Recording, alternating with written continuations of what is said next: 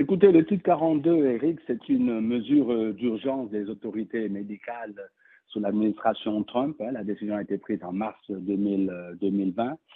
Et l'objectif principal, c'est de permettre le renvoi des migrants qui arrivent aux États-Unis euh, sans avoir à, traiter leur euh, cas euh, pour voir s'ils avaient droit à, un asile euh, ou pas.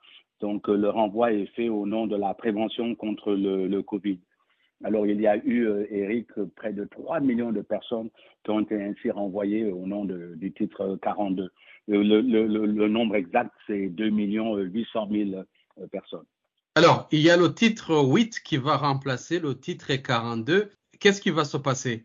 Oui, écoutez, euh, selon l'administration Biden, il s'agit euh, de trouver des formules plus humaines qui respectent les lois des États-Unis, qui euh, restent réalistes par rapport au nombre de personnes que l'Amérique peut accueillir, notamment sur sa frontière sud, mais en faisant tout cela de manière tout à fait humaine, en respectant ce que Alejandro Mayorkas, le secrétaire d'État en charge de DHS, hein, le département euh, de Homeland Security, euh, qui est un peu l'équivalent du ministère de l'Intérieur. Tout cela va se faire en fonction des valeurs euh, humaines américaines, signifiant quelque part que le titre 42 ne respectait pas tout à fait ces types de valeurs-là, puisque, comme vous le savez, Eric, l'administration Biden, dès, son arrivée, avait cherché à l'annuler, mais cette annulation avait été temporairement annulée, quoi. Une annulation annulée, bon, je répète. Est-ce que ça signifie que avec la nouvelle mesure des frontières sud entre le Mexique et les États-Unis, est-ce que ces frontières sont ouvertes?